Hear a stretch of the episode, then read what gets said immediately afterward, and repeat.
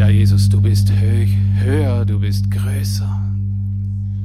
Gott, du bist Schöpfer von dieser Welt. Und danke, Herr, dürfen wir keinen anderen unter uns wissen, keinen anderen, ja, der Wort zu uns spricht, das verändert, das Leben schafft. Und Herr, wir erwarten, dass du in die Herzen hinein sprichst und wirkst. Jesus, du stehst. Danke, dass du daran dran bist. Überall. Wir segnen, wir segnen jung bis alt. Durch alle Stöcke hindurch soll dein Segen fließen zu all den Herzen. Dein Name soll unter uns erhoben sein. Dein Licht soll hell leuchten. Danke, Jesus. Wir wollen zu deiner Ehre da sein. Amen. Amen.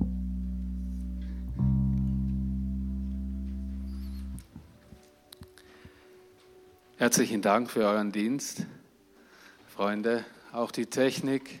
Herzlichen Dank, dass ihr so treu da seid. Ich danke auch ganz herzlich für diesen schönen Adventskranz. Herzlichen Dank für das, das uns daran erinnert, dass wir jetzt in eine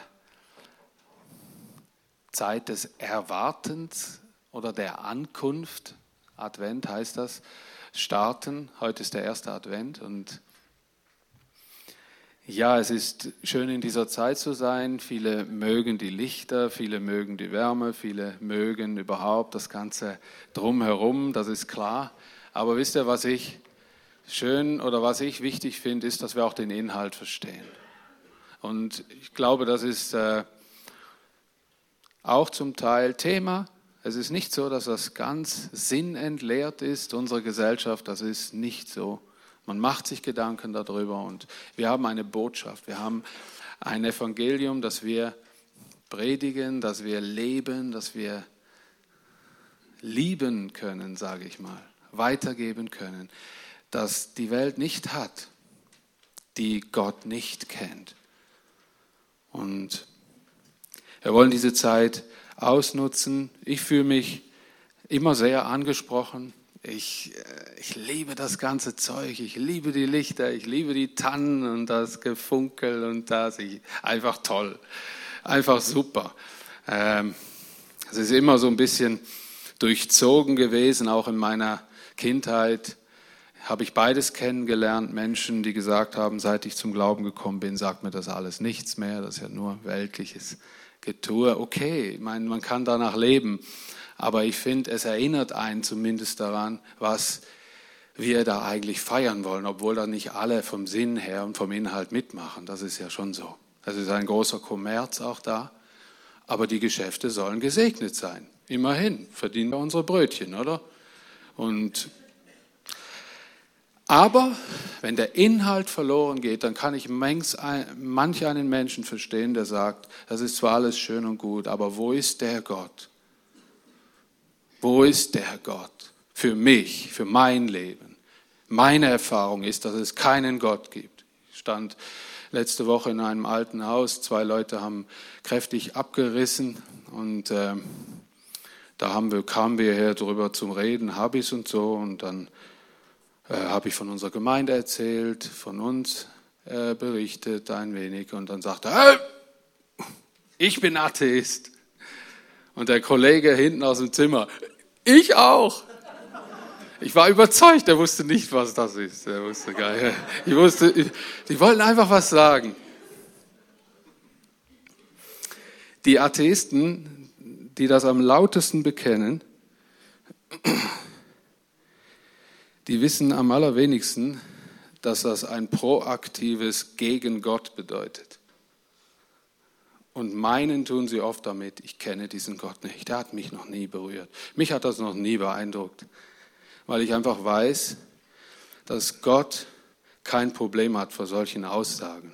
Wenn Gott ein Herz berührt, dann weiß ein Mensch innerlich, dass er von Gott und nicht von irgendeinem Gefühl berührt worden ist. Ich glaube, dass das auch für jeden Christen eine ganz, ganz wichtige Entscheidung, äh, ein ganz wichtiges Erlebnis ist, dass er hinstehen kann und sagen kann, Leute, ich muss nichts auswendig lernen, was meine Kirche für Satzungen und für Schwerpunkte oder sonst was hat. In allererster Linie muss ich nur eins wissen, dass Gott mein Leben berührt hat. Wisst ihr, das ist die aussagekräftigste Angelegenheit, die auch in dieser Adventszeit wirklich zählt. Das. Und ich finde das äh, so schön, dass ich nicht mehr unter diesem Stress leide, den Menschen den Atheismus auszuschwätzen.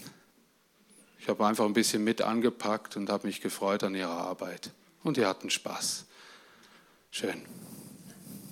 Und Gott möge die segnen und sie berühren und genau sie im Herz und ihren, in ihren Bedürfnissen treffen. Das wünsche ich denen. Ja, herzlichen Dank auch für all die Liebe, die hier sichtbar wird an den kleinsten Dingen. Wenn ich hier durch unsere Räumlichkeiten laufe, dann sehe ich, dass da Menschen am Werk waren, die auch unter der Woche geholfen haben, hier alles in Schuss zu halten und gedient haben, Stunden investiert haben. Herzlichen Dank euch allen. Wenn ich anfangen würde, Namen zu nennen, dann würde ich sicher ein paar vergessen. Drum lasse ich das mal.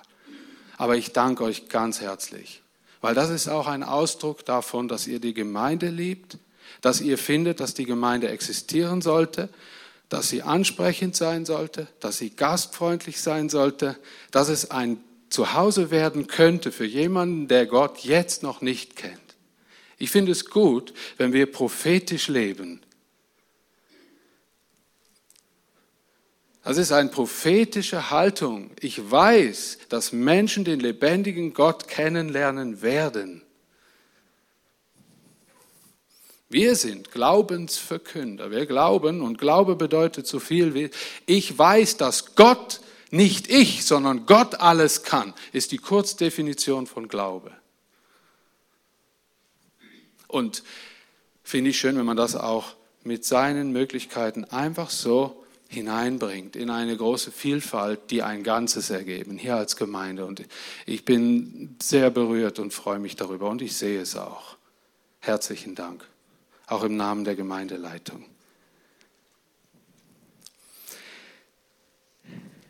Ihr wisst, dass ich ähm, mich zum Meister der kleinen Schritte entwickelt habe, was Predigten anbelangt.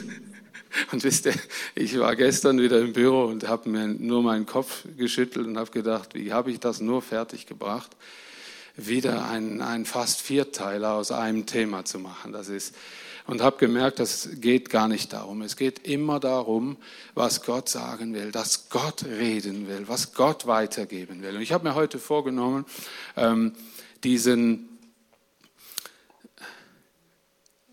diesen Vers aus Johannes 15 oder diesen Text aus Johannes 15, genau, herzlichen Dank fürs Mitdenken, ist bereits schon 2c. Nein, Teil 2c, genau. Ähm, fertig zu besprechen mit euch. Und zwar in einer Kurzform, die mir gar nicht liegt. Ich liebe, ich habe Kurzform nicht gern. Und äh, es ging darum, und da muss ich jetzt schnell zusammenfassen, die ausführliche Version ist ja auf Papier. Ja, und ich hoffe, ich mache nicht wieder eine draus. Einfach, äh, das passt ja mehr in Herbst, oder? Das ist kein Adventsbild, oder das ist schon klar, ist mir alles klar. Aber es geht ja darum, dass Jesus unser Weinstock ist und wir an ihm die Reben sind und aus uns Früchte Gottes hervorwachsen, um das ganz kurz zu machen, oder? Und dann ist jemand, der das ganze Ding pflegt, das ist der Weingärtner, das ist Gott. So war das Bild von Jesus. Ja, weil er hat den Juden damals diese Last abgenommen, dass sie der Weinstock sein müssten, der hineingepflanzt ist in ein anderes Land und sich dann nachher einfach in dem Land denn verbreitet und Auswüchse gibt. Also das war das alttestamentliche Bild und Jesus nimmt das und sagt, nein, ich bin der Weinstock, ihr kommt aus mir heraus und ihr habt Frucht. Letztlich aus mir heraus bringt ihr Frucht. Denkt nur an eins, bleibt an mir, bleibt an mir. Das war der Schwerpunkt, den Jesus sagt. Und dann kommt der Weingärtner und dort jede Rebe beschneidet er, damit sie die Frucht bringt, noch mehr Früchte bringt. Ich gehe in einen äh, Schnellablauf rein. Und dann ging es darum, dass die Bibel im Galaterbrief von Geistesfrüchten spricht. Und diese Früchte habe ich als Bild genommen, diese Früchte einzeln zu besprechen. Das, was aus Gott, von Gott her kommt und durch unser Leben hindurch wirkt. Und vielleicht könnten wir jetzt die nächste Folie äh, mal nehmen. Wir haben angefangen und es herrschte schon eine Mutmaßung, ob ich jetzt Algebra mit euch mache oder irgendwas. Wisst ihr, das ist nur Dani, mehr nicht. Ähm, wir hatten angefangen und haben gesehen, dass aus diesem Saftstrom, aus diesem Kraftstrom Jesu durch unser Leben hinaus eine Liebe fließt, die nicht vom Menschen kommt, sondern von Gott. Und eine Geistesfrucht ist die Frucht der Liebe. Die andere des Friedens und der Freude. So weit sind wir gekommen. Haben uns über diese Frucht unterhalten und der Punkt daran war ja, er, dieser Weingärtner, beschneidet diese Rebe, dass die Früchte, die schon da sind, erstens bleiben und noch mehr werden. Das war der Punkt. Noch mehr. Was passiert bei so einer Beschneidung? Da passiert vieles. Da wird nicht nur beschnitten mit der Schere, sondern da wird auch Früchte, die schon da sind, werden ausgepflückt vorher. Zum Beispiel, da werden Dinge entfernt, die nachher nicht tauglich sind für einen guten Wein. Oder da werden Konkurrenztriebe, an denen äh, die meinen, an denen sollten dann auch noch Früchte hängen, weggeschnitten, damit die Früchte, die kommen, den vollen Saft und die volle Ausreife haben können. Da werden Blätter weggeschnitten, damit nicht zu viel Schatten auf irgendwelche, von der Beschattung her und so weiter und so weiter. Das sind viele, viele Elemente. Im Rebbau bin ich nicht so durch. Ich bin eher bei den Stein- und Kernfrüchten zu Hause. Darum will ich nicht mehr sagen.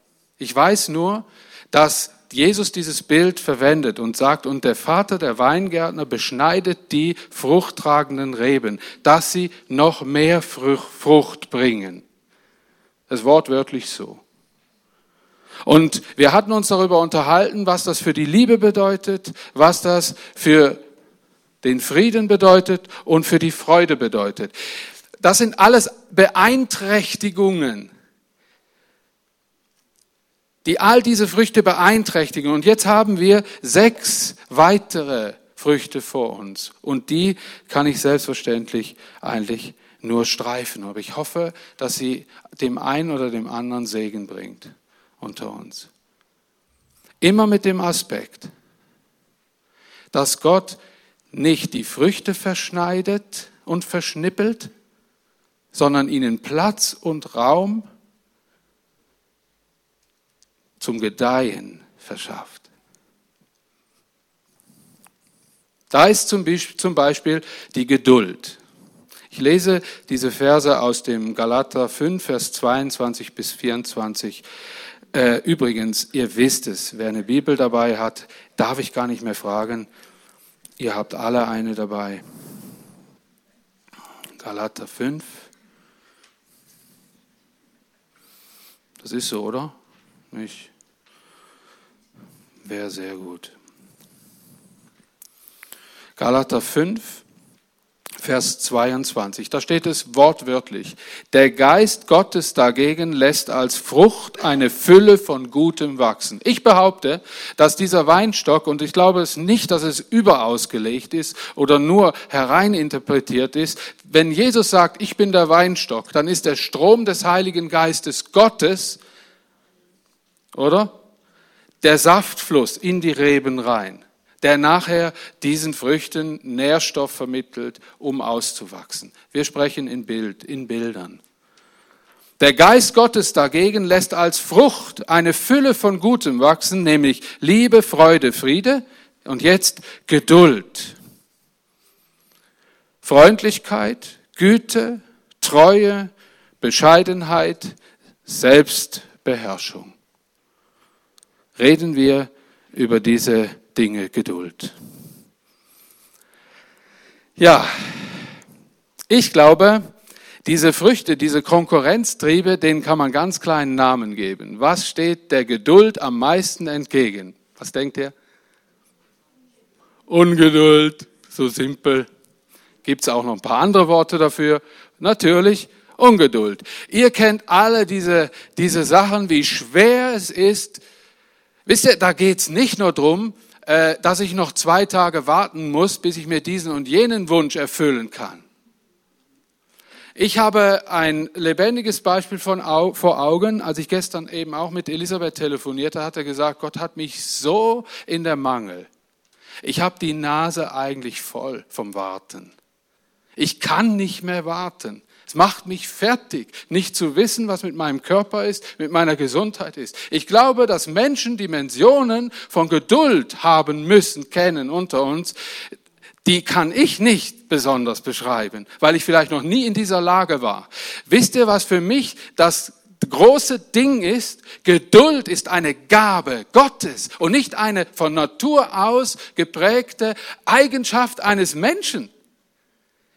Warum ist Geduld eine Geistesfrucht? Weil sie der Mensch für sich oftmals nicht hinkriegt. Es ist zeitlich begrenzt. Irgendwann, wir sagen, wir haben so viele Synonyme oder wie das genau heißt. Nein, das ist ein anderer Name dafür. Ist Wurst. Grammatik brauchen wir jetzt nicht. Äh, mir reißt der Faden. Irgendein Geduldsfaden, den wir meinen. Jetzt ist Knurk heute war also Zeug und dann da da. Wisst ihr, wie sich das anfühlt, wenn der Pegel steigt? Und bei manchen Leuten siehst du das sogar. Dann denkst du, noch ein Ton und das explodiert. Das ist ungefähr wie Milch im, im Schnellkochtopf. Ähm, gell, macht das nie. Da müsst ihr nicht darauf warten, was das Ergebnis ist. Könnt ihr Küche renovieren, mindestens. Wisst ihr, das ist ein Vakuumeffekt im Menschen, der es psychisch, von der Seele her, von den Umständen her nicht mehr aushält. Und wisst ihr, was ich oft schon gehört habe, dass Menschen sagen, wäre Gott mir nicht beigestanden in dieser Situation. Und was sie gemeint haben, ist diese Geistesfrucht der Geduld. Wenn Gott mit seinem Geduldskraftstrom in unser Herz kommt und wir es plötzlich schaffen, ruhig zu werden, abzuwarten. Wir leben im, jetzt im, in der Adventszeit. Und das ist auch ja so ein Bild. Abwarten können auf die Wege Gottes, nicht auf schöner Wetter Wisst ihr, wofür Geistesgaben da sind? Um auf das zu warten, was Gott tun will. Darum steht für mich ganz klar im Fokus die Geduld, äh, ein Zunehmen. Wenn, wenn, der, wenn der unsere Ungeduld beschneidet, der Weingärtner, dann will er damit eins bezwecken, dass es mehr Frucht der Geduld gibt. Das heißt, mehr auf die Führung des Heiligen Geistes warten können. Wir müssen es konkret beim Namen nennen. Das ist damit gemeint. Es gibt, es gibt einen Spruch, der heißt, zu dem, der warten kann, kommt alles mit der Zeit. Sind gesegnete Menschen. Ich weiß es. Es gibt aber auch Menschen, die warten zu lange. Verpassen Dinge, wo sie aufstehen sollten, weil es ihnen zu gemütlich geworden ist. Oder sie warten darauf, dass andere reagieren. Und sie wissen genau, sie sollten reagieren. Wisst ihr, da gibt's immer noch eine Kehrseite der Medaille, immer. Darum brauchst die Geistesfrucht Gottes der Geduld.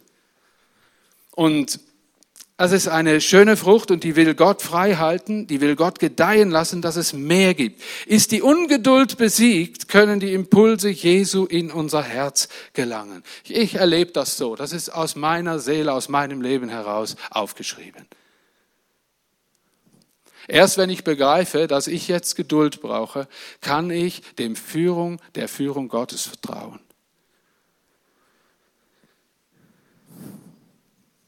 Und dann wird mein Leben Oder dann wird mein Ausdruck auch gelassen. Glaubt ja nicht, dass Gott nicht jeden Tag an solch einer Frucht von, aus meinem Leben rumschnippeln muss.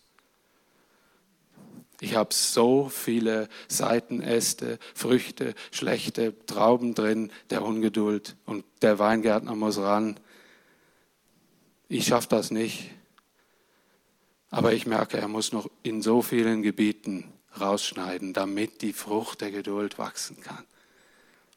Es ist nicht unbedingt eine der schwächsten Angelegenheiten in meinem Leben. Aber wenn es um IT-Sachen geht, schon. Das ist einfach ein, ein blöder Witz, aber ich bin schon ruhiger geworden und geduldiger geworden. Wisst ihr, wer mir da am meisten hilft, ist meine Frau. Wenn sie entdeckt, dass ich wieder im Veränderungszwangsmodus bin.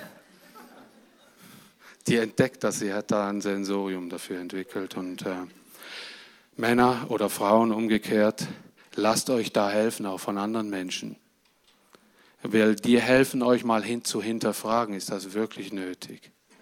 Willst du nicht noch Geduld haben? Weißt du, wie oft stand ich da und habe gedacht, hätte ich nur noch ein paar Wochen Geduld gehabt, dann hätte ich das jetzt geschenkt gekriegt. Oder hätte sich ganz anders ergeben. Aber nein, ich war wieder am Ruder. Gott hat, glaube ich, keine Probleme damit. Er will einfach nur sagen, lasst mich ran an diese Tratze der Geduld ich will die beschneiden. Er beschneidet Freundlichkeit. Übrigens, äh, unser Übersetzer hat mich darauf aufmerksam gemacht, wenn ich sage beschneidet Freundlichkeit, dann meine ich nicht zerschneidet Freundlichkeit. Gell? Weil in der Bibel steht das ganz klar formuliert. Er reinigt, steht im Bibeltext. Er reinigt die Reben.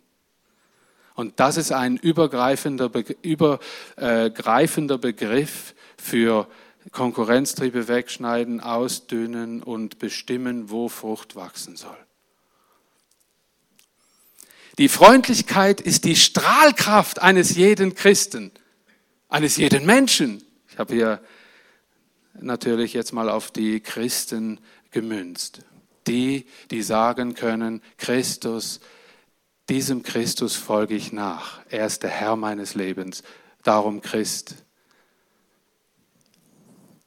Unfreundlichkeit strahlt darum umso stärker, weil sie im Widerspruch zum Glaubensinhalt der Liebe Gottes und des Evangeliums steht. Unfreundlichkeit macht Glaube unglaubwürdig. Nur wer von uns ist frei, von unfreundlichen Reaktionen und Situationen. Wer? Niemand. Er könnte niemand aufstehen. Ich weiß einfach, einfach nur eins, dass es, es ist einfach so, dass man sich um einen Menschen, der vielleicht temporär oder immer wieder unfreundlich daherkommt, hat, gibt es nur eigentlich zwei Reaktionen. Abstand oder Angst. Das erlebe ich so. Und Menschen, die wissen, dass sie zu kämpfen haben mit der Freundlichkeit, die leiden darunter. Die leiden extrem darunter. Kommt man mal ran in ein offenes Gespräch mit so Menschen, die sagen dir das, ich leide darunter. Ich habe halt so eine direkte Art und, und ich muss meinen Gefühlen und meiner Unzufriedenheit einfach äh, Worte geben, eine Ausstrahlung geben, die leider dann unfreundlich daherkommt.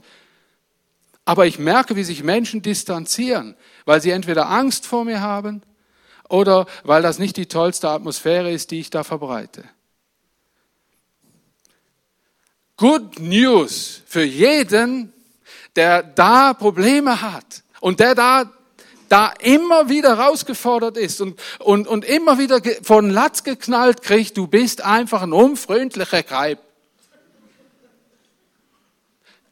Weil das weiß der schon lang. Seine Frage wäre eher die, wie kann ich denn ehrlich freundlich sein?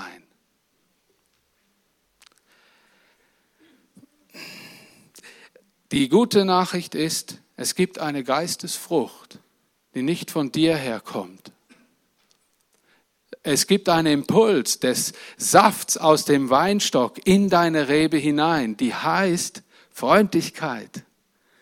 Und öffne dich für diesen Kraftstrom heute Morgen. Entscheide dich dafür, dein Herz aufzumachen, für die Freundlichkeit Gottes.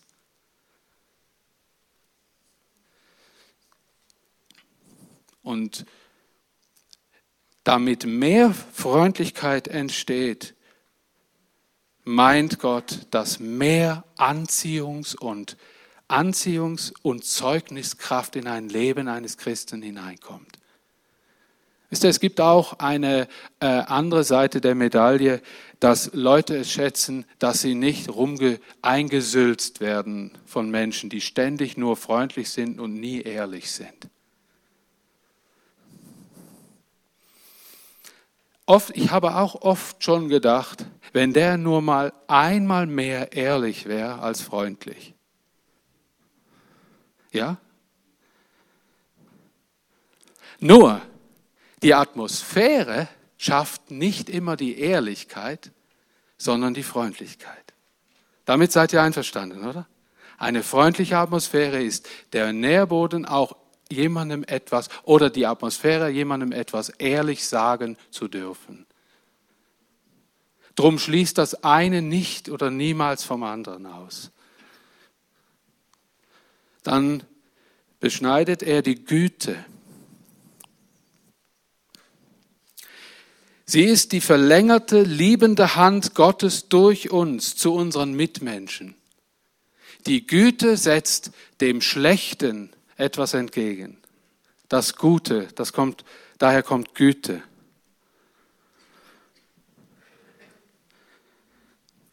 Verhärt, die, die, die Konkurrenztriebe, die heißen Verhärtungen, Hartherzigkeiten. Verhärtungen verwandeln liebende in schlagende, verlängerte Hände Gottes. Da, wo keine Güte ist, wird Gott schnell zu einem schlagenden, richtenden, harten Gott. Er möchte diese Frucht der Güte in unserem Leben immer schön freischneiden, behandeln, pflegen, reinigen, Güte zeigen. Unser Wesen, glaube ich, bleibt nur durch Gottes Güte weich. Wisst ihr, ich möchte weich bleiben. Ich möchte nicht, wisst ihr, was mir am meisten Schwierigkeiten macht, wenn ich schon längere Zeit im Leben unterwegs bin. Die, die, die schon länger leben als die Jungen, die Älteren unter uns, die sind schon so viel beschissen worden, belogen worden, schon so viel äh, hintergangen worden, verleumdet worden in ihrem Leben, dass eine Seite in ihrem Leben hart geworden ist. Weil sie satt haben, jemandem direkt einfach mal zu vertrauen. Da steht dann immer wieder die Frage dahinter, vielleicht wisst ihr, kennt ihr das noch nicht so, ihr Jüngeren, dann stellt man sich immer zuerst die Frage, meint er das wirklich? Oder ist die Erfahrung XY vor 10, 12, 20 Jahren wieder am Ball und ich werde doch sowieso wieder nur übers Kreuz gelegt? Und dann passieren solche Verhärtungen.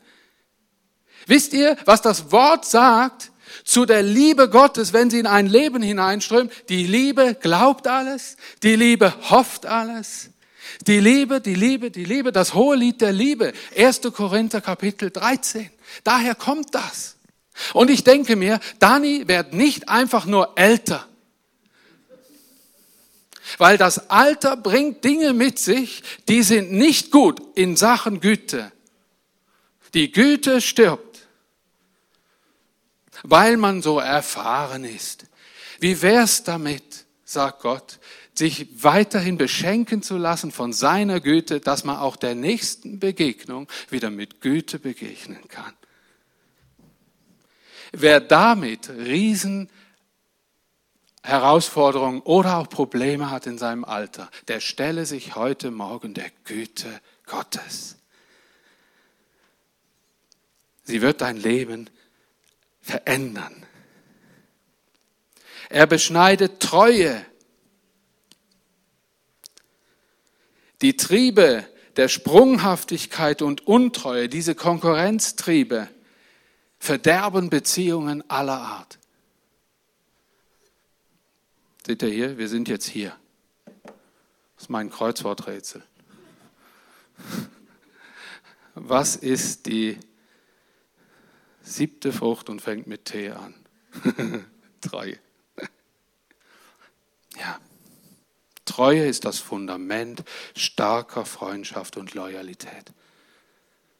Es versucht so auszudrücken. Stellen wir uns die Frage, können sich Menschen auf mich verlassen, auf mein Wort? Bin ich auch morgen noch da? Halte ich Versprechen ein oder gehe ich in diesen, gehe ich diesen zumindest ehrlich nach? Wenn Gott Treue in unserem Leben beschneiden will, dann ist das nicht nur, weil er treu war und er treu ist und wir uns felsenfest auf ihn verlassen können, sondern geht es auch darum, dass, wir, dass man sich auch auf uns verlassen kann.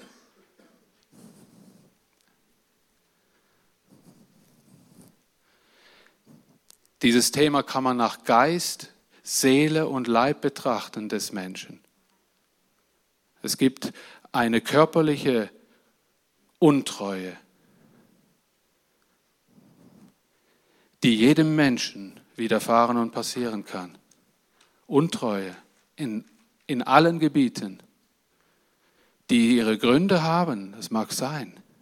Aber Gott möchte uns sagen, öffne dich für die Aspekte meiner Treue. Sie haben eine andere Qualität, als einfach nur jemandem oder einer Situation treu zu bleiben.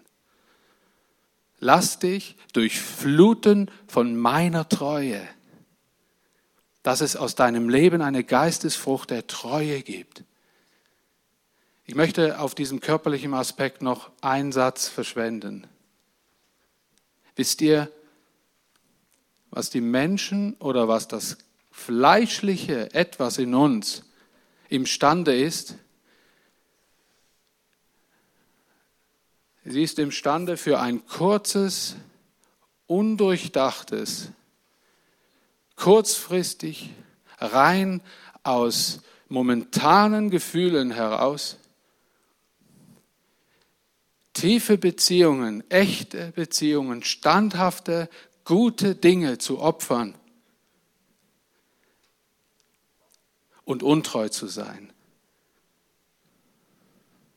Und das Wesen des Widersachers Gottes ist im tiefsten, innersten, tiefsten, durchdrungensten Untreue säen. Menschen entzweien, Menschen Seelen schädigen. Wenn man mal Untreue erlebt hat, nicht mehr fähig zu sein, jemandem zu vertrauen, hat Auswirkungen auf das Verhältnis zu Gott. Wenn wir, die, wenn wir von hier vorne sagen, wir vertrauen Gott, wir glauben ihm, und dann Menschen da sind, wo sagen, ich bin sowas von enttäuscht worden, ich kann niemandem mehr vertrauen, dann sagt dieser Widersacher Gottes, ich habe mein Ziel erreicht. Ich habe dem Mensch für die paar Sekunden vorlügen können, dass es jetzt viel besser ist, wenn er sich jetzt mal mit dieser Person abgibt, weil sie viel schöner ist als seine eigene Frau oder seine eigene Mann. Und dann sind diese paar Minuten vorbei. Und dann sitzen die Menschen in ihren Löchern und merken, dass die Untreue zugeschlagen hat. Und sie merken, dass sie auf dem nichts aufbauen können. Sie merken, dass das so stark war, überwältigt. Und dann sage ich mir, Herr, ich möchte mich, ich möchte mich keinem Zufallsprinzip anvertrauen, sondern Herr, ich möchte, dass du mit deinem Kraftfluss der Treue in mein Leben kommst und genau in dem Punkt meiner Frau gegenüber, zum, was was mir am allerwichtigsten ist, meiner Frau gegenüber, dass das, dass diese Frucht dass du die beschneidest, wo, was auch immer passiert, in meinen Gedanken, in meinem körperlichen, in meinen Reaktionen, in meinem geistigen. Beschneide diese Frucht, dass sie bleibt. Auch anderen Beziehungen gegenüber. Bitte, Herr. Er beschneidet auch Bescheidenheit. Die Konkurrenztriebe heißen Habgier und Maßlosigkeit. Auch das ein wichtiges Thema. Ich habe sie mal so formuliert, weil ich damit auch sehr viel äh, im Alltag auch zu tun habe. Ich glaube, Maßlosigkeit, auch Habgier, die der Bescheidenheit gegenüberstehen, sind schöne Konkurrenztriebe in erster Linie. Ernst gemeinte Vorsorge, etwas zu brauchen und dann auch sinnvoll einsetzen zu wollen, das kenne ich gut.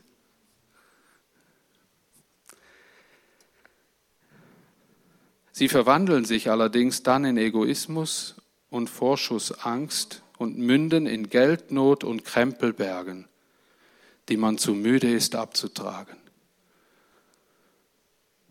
Es ist nie zu spät.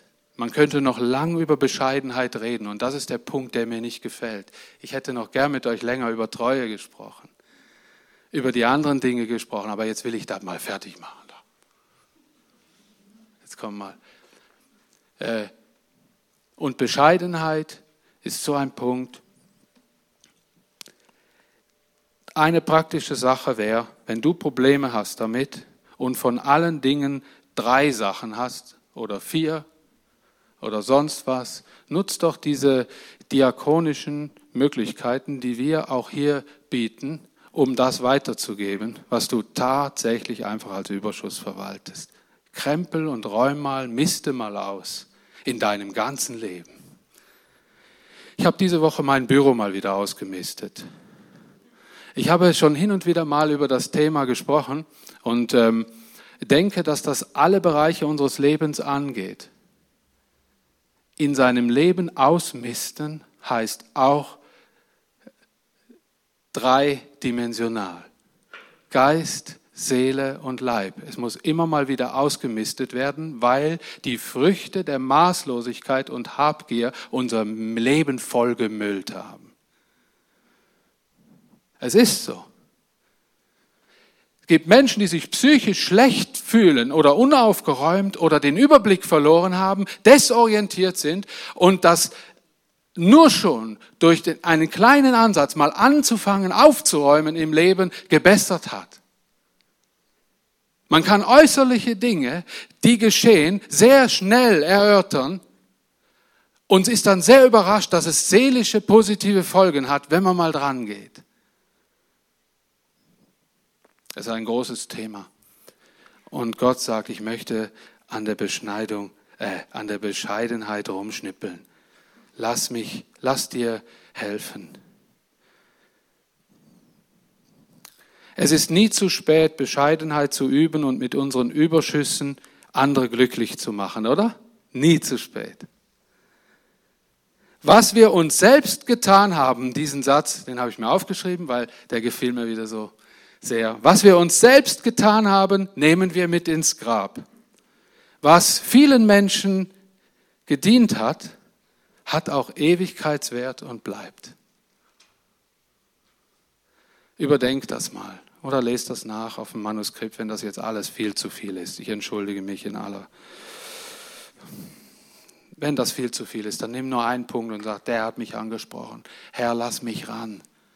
Das wollen wir jetzt denn während dem Abendmahl, die Möglichkeit wollen wir haben den Weingärtner ranzulassen, dass er in einem so einem Punkt rumschnippelt. Und wenn dann die Folie weg ist oder irgendwas, dass ihr euch das noch merken könnt. Ihr könnt ja gut mit Kürzeln umgehen, oder? Ihr wisst das noch alles, gell? Ja. Oder? Was war das hier? Ja, Geduld. Das? Das? Jawohl. Das? Und das? Habe ich noch nicht gesagt, gell? Ja. Selbstbeherrschung. Der letzte Punkt. Ist eine kostbare Gabe Gottes, die uns letztlich vor schmerzlichen Früchten der Ausschweifung aller Art bewahrt. Das ist uns klar. Selbstbeherrschung. Ich glaube, dass Selbstbeher Selbstbeherrschung war sehr erstaunt, dass das doppelt genannt, genannt ist bei den Geistesfrüchten.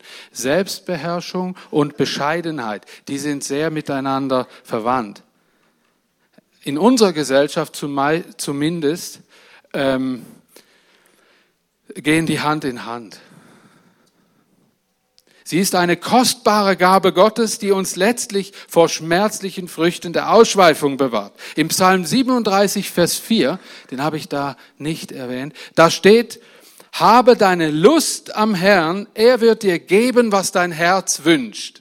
Heißt so viel wie übertragen in unseren Alltag, richte dein Herz auf Gott aus, der deine Bedürfnisse kennt und auch nicht zu knauserig ist, dir manchen Wunsch zu erfüllen, der dir gut tut. War meine Übersetzung, neue, neue, neue, postmoderne Übersetzung, DS.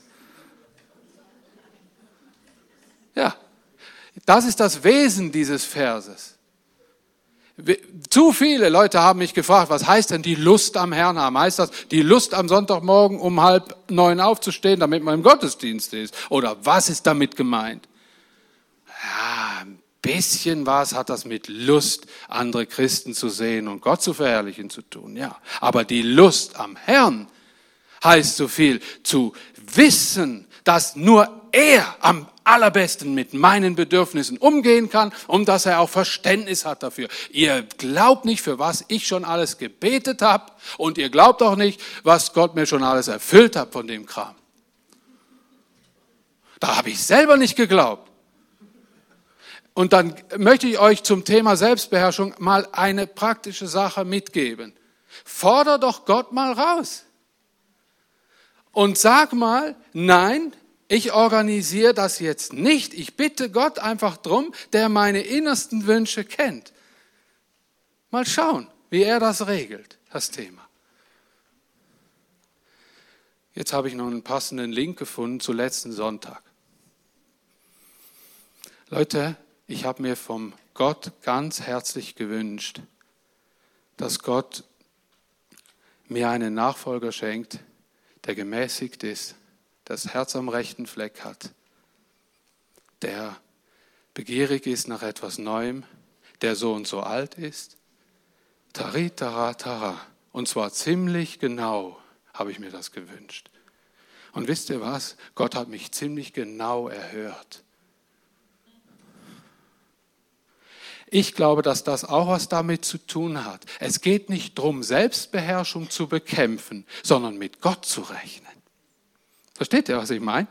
Dann ist das von ganz alleine eine Frucht aus uns heraus. Und Leute finden, oh, das finde ich jetzt noch genial und so weiter und so weiter. Und wir sagen dann einfach nur, das ist normal, nicht genial. Gott ist so. Und dann werden Gebiete, in denen ich Selbstbeherrschung nicht im Griff habe, werden nicht einfach abgeklemmt und ich bin erfolgreich in der Selbstunterdrückung, weil das ist meistens die Verwechslung. Ich werde frei für das, was Gott imstande ist zu tun, mit meinem Herz, mit meinen Situationen, mit meinem Umfeld. Dafür. Und dann ist Selbstbeherrschung nicht mehr ein Kraftakt der Selbstunterdrückung. Das wird oft verwechselt weil es mit Herrschen und mit Selbst zu tun hat, dieses Wort. Oder? Und ich habe, ich war diese Woche bei Eugen in Winterthur, habe sein Umfeld angeschaut, habe geschaut, wo er so seine Bürohöhle hat und äh, wo er die, seine Kämpfe kämpft. Als Pastor kann man sich da sehr gut reinversetzen, wenn man so lang unterwegs ist schon in diesem Dienst. Und wir hatten eine wunderbare, gute Zeit. Und er sagte mir nur so, ich bin so glücklich, euch alle kennengelernt zu haben. Ich bin so glücklich, dass Gott mich so geführt hat. Und es war so ein schöner Sonntag. Und ich danke euch allen ganz herzlich, weil ich habe euch vorletzten Sonntag gesagt, wäre schön, wenn ihr nett wäret.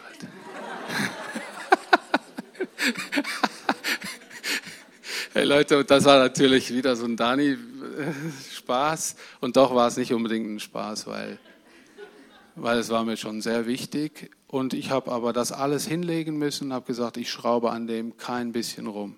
Es soll so geschehen, wie es ist. Und ich war so froh, habe gedacht, das war so toll. War Gott so dankbar. Und vor allen Dingen, was sein Herz sagt und was auch Eva hat sich sehr wohl gefühlt, seine Frau und übrigens die Kinder auch. Und das nicht selbstverständlich, weil das ist immer ein Gesamtpaket.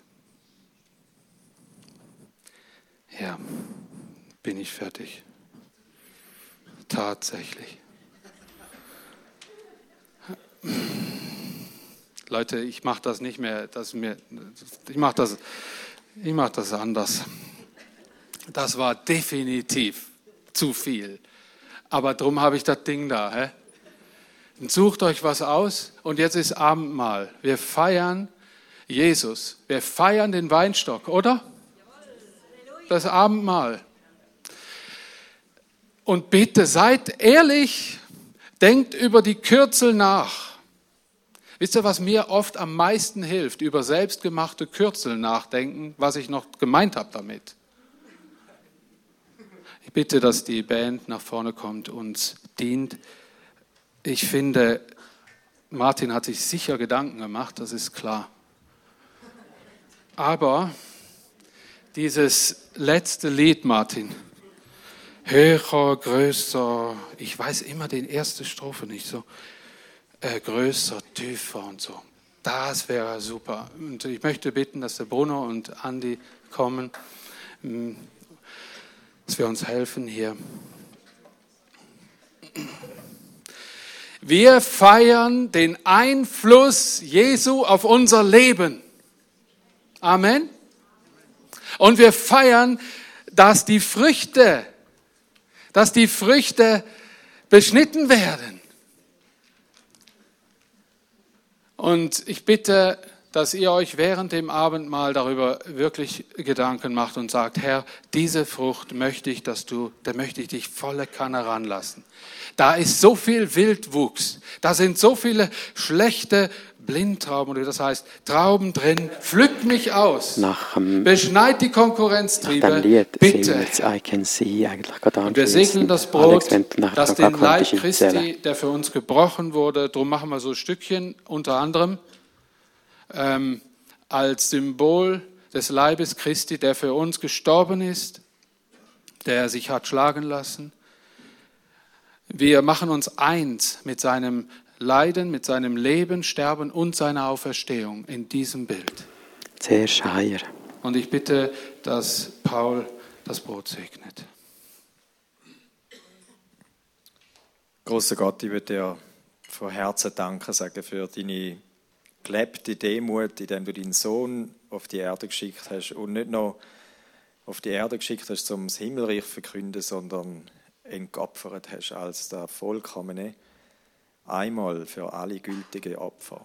Danke, Jesus, für deine Selbstlosigkeit, für deine Bescheidenheit. Ja, in dir verkörpert sich der ganze Katalog. An dir können wir sehen, wie ein fruchttragender Baum oder fruchttragende Rebe aussieht, ohne Konkurrenztrieb. Du bist unser Vorbild. Lehre uns, von dir zu lernen. Danke für den Moment von der, vom Eingeladensein, egal wie unser Weinstock, wie unsere Reben aussehen, egal wie unsere Früchte aussehen. Danke, hast du Güte und Erbarmen und Geduld, alles im reichen Überfluss. Amen.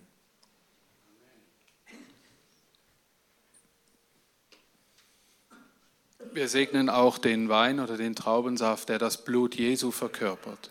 Ist der da, wo nicht von irgendeinem Menschen, sondern von Gott der definitive Tod nicht nur symbolisiert, sondern tatsächlich stattgefunden hat als einmaliges Opfer für alle Menschen, die das im Glauben annehmen wollen, ist das ein starkes, starkes Bild. Das Blut Christi gilt auch als ein klares Warn- und Schutzsignal dem Widersacher Gottes gegenüber, der unser Leben immer wieder negativ beeinflusst und Damals wurde das schon als klares Zeichen auch oft verwendet dass dieses Blut des Lammes an Türpfosten gestrichen wurde, dass der Engel des Gerichts an den Häusern vorbeigegangen ist. Und wisst ihr, das ist ein für alle Mal durch Jesus Christus geschehen. Für alle unsere Häuser, für alle unsere Leben.